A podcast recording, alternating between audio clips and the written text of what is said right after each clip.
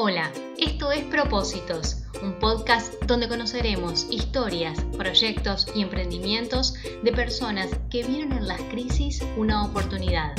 Mi nombre es Camila Pírez y voy a conversar con uruguayos y argentinos que conectaron con ellos mismos y con los demás para hacer soporte. Hola a todos, ¿cómo les va? En la primera parte de la entrevista con Florencia Rizzo hablamos del proceso que la llevó a contar su historia y a integrarla a su marca de indumentaria. Hoy retomamos el contacto con la diseñadora para conocer más de ella, de su experiencia y de su discapacidad que no es tal cuando uno la conoce a fondo. Flor, ¿cómo estás? Hola, ¿cómo estás, Cami? Un gusto volver a hablar contigo. Bien. Igualmente. Flor, me quedé con ganas de, conocer más y creo que todos también. Contanos dónde naciste. Bueno, yo nací en Montevideo, 16 de octubre del 86, tengo 33 años. Eh, y bueno, soy la primera hija de, de siete, de Martín y Virginia, que son mis papás. Este, y bueno, nada, esa, e, e, eso es, es un poco mi, mi, fecha de nacimiento y el lugar Bien, ¿qué recuerdos tenés de tu infancia y del nacimiento en particular? Eh, bueno, realmente de, claramente de mi nacimiento en sí no tengo como un recuerdo, sino más que nada las cosas que, nos cuentan, que, te cuentan, o sea, que, uno puede preguntar, que ahora investigando sobre mi historia, sobre mi vida, que para mí esto de hacer el proyecto fue súper lindo y súper eh, enriquecedor porque empecé a hacer muchas preguntas este, y bueno, nada, una de ellas fue del día que nací, si ellos sabían, si no sabían, si, y bueno, y, el cuento es este, que bueno, yo venía eh, totalmente normal, no me gusta decir la palabra normal, pero bueno, venía todo un embarazo perfecto. Y bueno, el 16 de octubre, el 15 en realidad, internaron a mi mamá porque estaba en trabajo de parto y ella no, no dilataba, entonces estuvo toda la noche en trabajo de parto. Y bueno, nací el 16 a las 2 y media de la tarde por cesárea. Eh, y ahí fue el momento en donde ellos se enteraron de, esta noticia, que era que yo había nacido este, sin mi, mi, antebrazo, mi manito. Y, bueno, nada, en realidad me puse a ¿Antes no lo habían detectado en ecografías o...? Nada, nada, no, no, no se veía nada, viste que en esa época era distinto, no, hoy en día seguro se ve mucho más, incluso te voy a decir que contando mi historia me han contactado y me han contado de, de una chica me contó que su sobrinito se lo detectaron en el, o sea, 2020, recién a los seis meses de embarazo. Este, así que te digo que, que, todavía hoy sigue siendo algo difícil de detectar que sucede. ¿Qué recuerdos tenés de, de tu infancia? Eh, bueno, yo de mi infancia tengo los mejores recuerdos de, estar rodeada de mis hermanos, somos tantos que como que mi casa era siempre un club social de amigos. Eh, yo siempre fui de, tener muchas amigas y hacer muchas actividades y deporte, siempre tuve como mucha, mucha energía y me encantaba hacer todo lo que había por la vuelta eh, hacer manualidades, me mandaban a los cursos de manualidades, quería tocar, eh, no sé, el, órgano, me acuerdo que quería tocar y tocaba el órgano, me compraron el órgano y quería hacer hockey, fui a hacer hockey, quería hacer eh, gimnasia olímpica y lo que se me ocurriera y todo, todo lo quería hacer, o sea, no, no me importaba a mí, yo ni me acordaba que me faltaba un brazo. Y bueno, nada, eso es, y tengo los ¿Cómo fue lo del hockey? la, realidad es esa. Eh, mirá, fue un, es muy gracioso contarlo porque empecé cuando iba, cuando empecé el colegio en, a donde yo iba, en primero de escuela ya, te, ya empezabas a hacer y yo fui como, como, si nada. Le dije a mi madre que quería jugar y fui, empecé en el colegio y listo. Y tal, seguí jugando toda la vida, eh, bueno, toda la vida, hasta los 26 o 27, no me acuerdo bien, que tuve nada, un desgarro intercostal, nada que ver. Y, bueno, entre el trabajo, la facultad, mm. eh, bueno, y otras cosas vueltas que, después me costó volver a jugar, que había quedado con una lesión que me llevó bastante tiempo a recuperar y, bueno, ahora, ahora la verdad no vuelvo porque me da pereza, pero me encanta y, siempre pienso, debería de volver, pero está, ya está, creo que ya pasó mi momento y entreno, hago ejercicio y, prefiero hacer eso que, que, bueno, nada, volver a jugar. ¿En algún momento sentías como alguna dificultad para hacer las cosas o no, o no, lo, no lo notabas o, o hacías vida normal, como decías vos? No, 100% vida normal. O sea, no, no tengo recuerdos de sentir dificultades. Seguro las tenía y seguro se me presentaron miles, pero creo que yo no me permití vivirlas de esa manera o, o sino que creía que era algo normal sentir dificultades, que me parece que en realidad eh, me pasan a mí, te pasan a ti, le pasan a todos y todos sentimos dificultades en algún momento.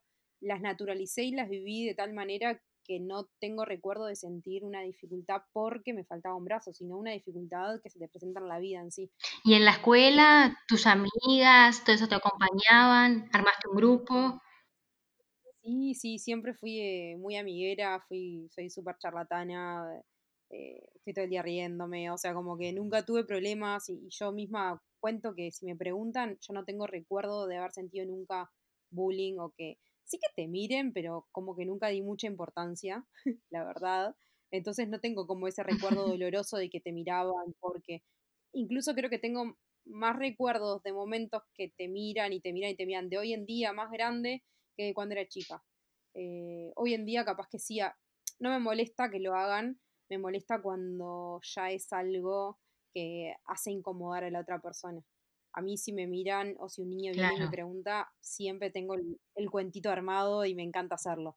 Pero ya cuando la gente deja de, ya lo hace eh, como, no sé cómo llamarlo, pero que no le importa, que, que, yo no estoy mirando si a alguien atentamente porque tiene la nariz más grande o más chica, o porque es flaco, o porque es gordo, o porque es alto, o porque es baja.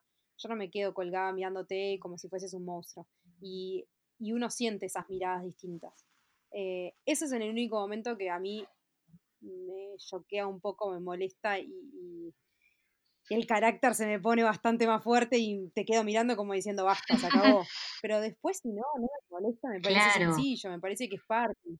Y amo que los niños me pregunten. Y cuando veo que los padres se ponen nerviosos, soy la primera en decirles, déjenlos tranquilos, que ya van a venir a preguntarme. Y, dejen que esto sea natural para ¿Y ahí qué, les decís? Me encanta que me Ay, eh, les hago una historia que es muy simple y muy sencilla, que les digo que cuando yo venía en la panza, igual que de ellos, eh, el, el, bracito dejó de crecer, mi bracito dejó de crecer, y entonces quedó chiquitito, y que bueno, ellos tuvieron la suerte de que su manito les terminó de crecer y no tuvieron ningún problema y la mía no. Entonces cuando yo nací, nací con un bracito bebé.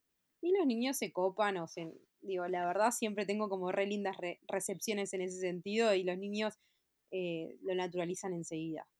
Tuve hasta dos situaciones que tengo niños que yo llamo estrellitas de la vida porque eh, me pasó con, con el hijo de la hija de una amiga muy chiquita que tenía muy buena relación con ella que un día le dijo a su mamá que quería ser como Floppy porque, porque quería tener un bracito igual que yo. Y fue como, wow. Y ahora este verano me volvió a pasar con el sobrino de otra íntima amiga mía que, estábamos hablando y de repente le digo, ¿qué haces, Manu? Que estás escondiendo el bracito. Y, o ¿qué estás escondiendo? o algo así.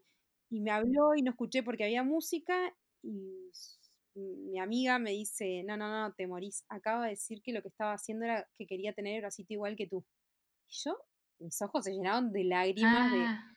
decir, qué increíble, qué, lindo transmitir eso, que el niño lo vea con tanta simpleza, que no le importe. Son niños que van a tener otra, otra capacidad de sentir y de ver para mí. Y, a mí esas cosas me emocionan y, me alegra de que, de que, los pueda tener al lado y que me parece que, que le suma, que todas esas cosas suman en la vida. ¿Cómo fue el proceso de, elegir la carrera con el paso del tiempo, de elegir dónde estudiar y qué estudiar? ¿Cómo lo viviste? Bueno, la verdad, este, la carrera, la elección me fue difícil, pero por la cantidad de, de carreras que en sí me gustaban hacer, eso fue lo que me complicó la vida. Y hoy en día, con la distancia o con el tiempo, haber crecido, madurado, enfrentado un montón de cosas, si me preguntas por qué la elegí, creo que fue como que era lo que veía que era el mayor desafío que tenía eh, a nivel personal, no sé, me, lo vi como un gran desafío. Eh, me gustaba mucho hacer periodismo deportivo, amo los deportes, hubiese estudiado derecho, tenía bueno, amo los animales, amo los caballos, me hubiese encantado ser veterinaria de grandes animales. Era como que tenía miles de cosas en mi cabeza y terminé haciendo diseño de modas, o sea, ni idea. Eh, pero bueno, nada, creo que tenía un, gran desafío ahí, eh, como manual, no sé, lo vi como, creo que hoy lo veo un poco así, que me parecía que, no sé, fue en realidad en ese momento lo decidí porque lo decidí y yo hoy me lo cuestiono por qué no me puse a leer un libro, estudiar derecho y no tenía que ponerme a tejer, cortar, pegar, todo manual. Eh, incluso me pasó en la carrera. Claro, era como increíble. Y en la carrera me preguntaban las profesoras o me decían, me llamaban aparte y me decían, Florencia, tú quédate tranquila que podés eh, mandar a tejer o mandar a no sé qué, esto lo puedes hacer, puedes hacerlo con alguien que te ayude. Y yo las miraba como diciendo, ¿qué me están diciendo? ¿Por qué me preguntan esto a mí o por qué me lo dicen? Claro. no, no, yo tejo perfecto, lo hago sola y, nunca hice nada. O sea, en realidad me ayudaba como nos ayudaban todas en el sentido de que yo en ese momento vivía en lo de mi abuela y era, abuela, por favor, andame a buscar, no sé, cartulina que se me acabó, el pegamento, y siempre hacíamos las, las entregas juntas, eran entregas que pasabas una semana encerrada eh, y nos juntábamos siempre en, la casa de mi abuela o en la casa de una mía y teníamos o abuela cocinándonos todo el tiempo cosas ricas para que mm, la noche que no dormíamos estuviésemos por lo menos comiendo algo calentito o lo que sea, o en la casa de, de, otra amiga que teníamos a la mamá que nos hacía de todo, siempre eran como nuestras ayudantes en que nos iban a comprar y buscar tela y esto y lo otro. Pero nada, o sea, esa fue la ayuda que, que tuve, que fue la misma que tuvimos todos. Después hice todo, tejí, corté swatches, eh, hice telar, todo, lo que se te ocurre que hay en la carrera, que realmente a veces parece como que es una carrera súper fácil, pero no lo es. Hay que elaborar mucho. Este, bueno, nada, lo, lo, hice exactamente todo igual que, que todas mis, mis amigas. Qué genia. Flor, ¿quién ha sido tu mayor soporte en tu vida y en tu día a día? Ah, mi soporte, la verdad, mi familia. Eh, sí, mis padres. Yo soy una persona súper familiera, muy familiera, muy amiguera. Eh, para mí mi familia, mis padres, mis hermanos, eh, mi abuela, mi abuela materna, que para mí es otra mamá, mi tía, mis primos. nada, para mí mi familia, la más cercana y, y mis amigas, nada, me parece que, eso es lo que es el soporte de la vida en sí. Eh, nada, cuando estás de novia siempre tuve re lindas parejas, o sea, hoy tengo novio y es un gran soporte. Eh, nada, como que me parece que eso es, son los pilares de mi vida, la gente que está al lado y que, que te apoya siempre en todo. Eh, esos son mis pilares, la verdad. Mencionabas a tu abuela, hay una frase que le dijeron a tu papá y a tu abuela y que tú la pusiste en Instagram y que es que en la vida existe la ley de compensación, lo que Dios quita por un lado lo da por otro. ¿Sentís que es así? ¿En, qué te compensó? ¿O, alguna vez lo pensaste a ver qué, querían decir con eso? Sí, la verdad que sí. Y mira, te hago un cuento muy cortito, que es que cuando yo le cuento esto a, esta íntima mía, mía, Pame, estábamos en la casa de ella afuera y estaba la mamá, entonces volvimos y se lo conté. Antes de que yo hablara con mi abuela y mi padre y me contaran esta historia y lo que les había dicho esta, esta doctora, eh, me, le contamos, nada, llegué, llegamos como súper contentas y como volvorrágicas de contar esto, entonces yo hablo mucho también con, con su mamá. Entonces, tal, le contamos y ella nos escuchó, escuchó, escuchó, escuchó y se fue a dormir. Y al otro día se levanta y me dice, Flo, te tengo que decir algo. Me quedé pensando y me di cuenta que existe la ley de compensación y me dijo mm. las mismas palabras. Y cuando yo hablé con mi, con mi padre y con mi abuela y me dijeron exactamente los dos lo mismo, fue como que dije, wow, no, me pareció increíble eh, y la verdad lo, como que me lo recuestioné y creo que me hizo una persona em, como que tengo un, eh, a ver, no sé cómo explicarlo, pero que, tengo una forma de sentir muy particular. Creo que, sí, que, me compensó por otros lados, me compensó con la cantidad de amigas que tengo. Soy una persona que hago amigas en todos lados, tengo muchos grupos de amigas.